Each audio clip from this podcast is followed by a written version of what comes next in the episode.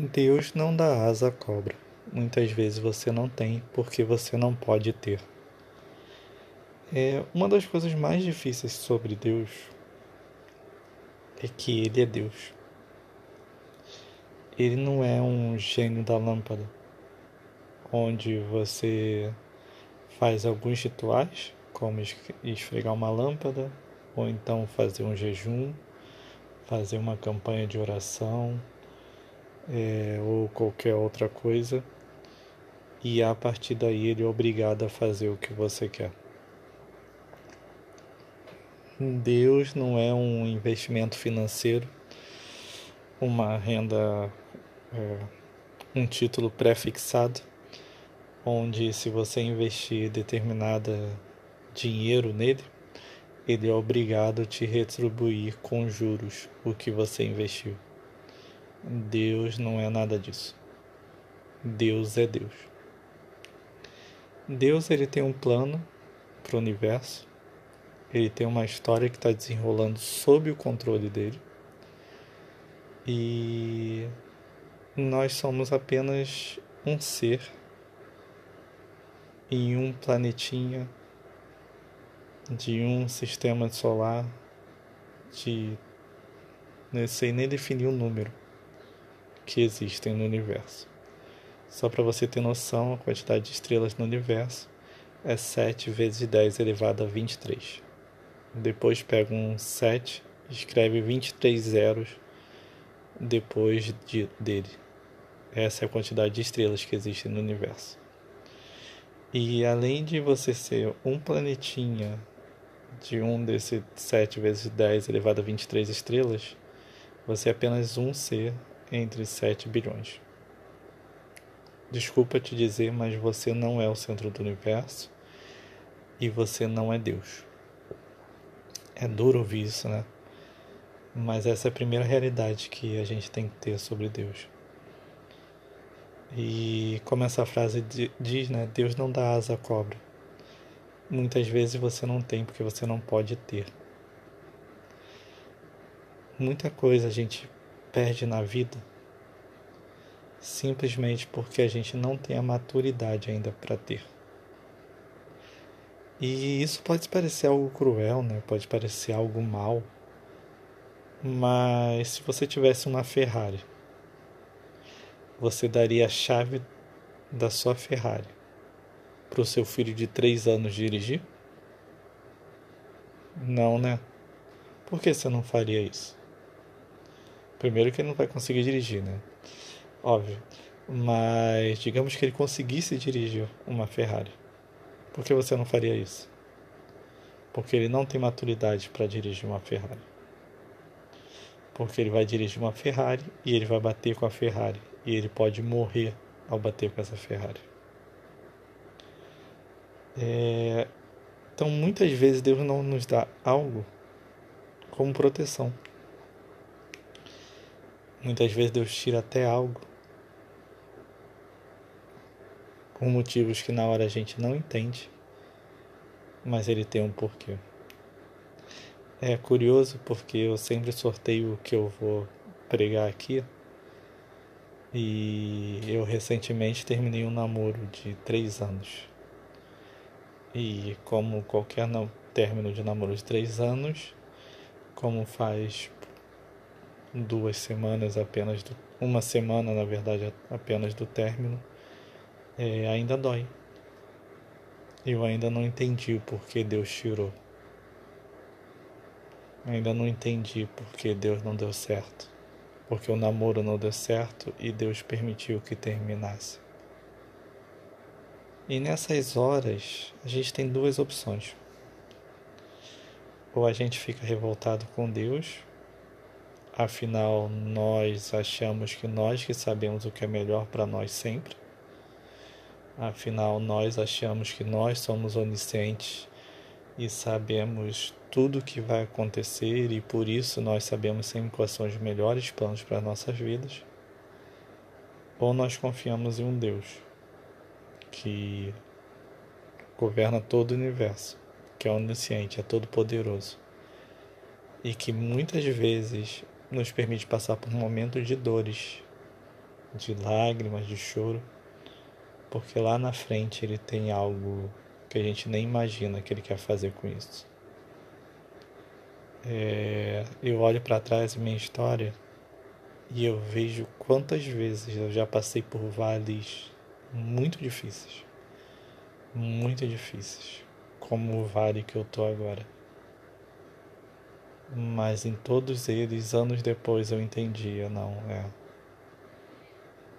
Deus me permitiu passar por isso, porque naquela época eu aprendi determinada coisa, e porque eu aprendi essa determinada coisa, eu pude abençoar o fulano, o ciclano, o beltrano, quando eles estavam passando por uma situação diferente, semelhante ao que eu estava passando. Então, assim, eu não sei se você está num vale como eu tô, um momento difícil, um momento de luto, de tristeza. Com a Covid, muitos passamos por momentos de lutos. Esse ano eu perdi quatro parentes, então foram. Eu sei o que é luto. Eu não sei o problema e o vale que você está passando. O que eu sei é que Deus está nesse momento te capacitando e te preparando para que lá na frente Ele te dê algo que talvez não é o que você pensou e que hoje você acredita que é o melhor para você. Mas Ele vai ter algo que quando chegar e quando você viver, você vai entender. É, Deus estava certo. Eu não. Naquele momento foi difícil entender. Eu não entendi por que Deus estava fazendo determinada coisa. Mas agora que eu cheguei aqui, eu entendo. E eu olho para trás e vejo, realmente. Deus estava certo.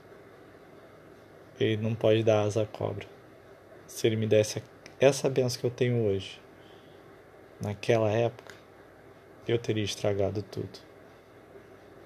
E Deus não quer que você estrague uma Ferrari. Ele só vai te dar quando você tiver maturidade para conduzi-la.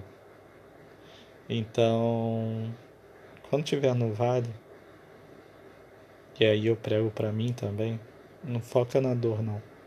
Foca no crescimento. Pensa no que você pode crescer nessa situação. Pensa nos erros que você cometeu não para ficar se culpando, mas para que na próxima oportunidade você não cometa os mesmos erros. Se prepare, corra atrás, invista em você e, principalmente, procure em Deus a resposta para a pergunta: Por que, que eu existo?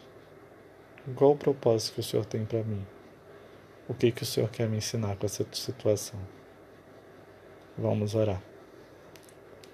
Senhor, nesse momento, Pai, eu quero pedir que o Senhor. Não quero pedir bênção para ninguém nesse momento. Eu não quero pedir que o Senhor resolva o problema de ninguém.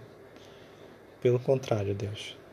A começar pelos meus, eu quero pedir que o Senhor nos dê discernimento e sabedoria para entender o que o Senhor não quer nos ensinar com essa situação.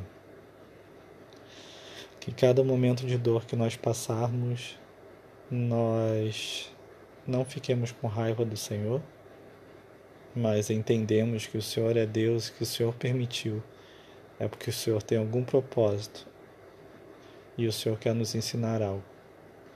E muitas vezes também o que nós colhemos foi nada mais apenas do que o que nós semeamos. Então, Pai, nos ajuda a semear novas sementes que vão dar bons frutos amanhã. Nos dê sabedoria, nos dê discernimento para entender qual é a tua vontade e como nós podemos contribuir. Não porque o Senhor precise da nossa ajuda, mas como nós podemos participar do que o Senhor está fazendo no universo, do plano de redenção que o Senhor tem para a humanidade, dado ao pecado que nós cometemos e o plano que o Senhor realizou lá na cruz por cada um de nós. Então, Senhor, nos usa nesse plano.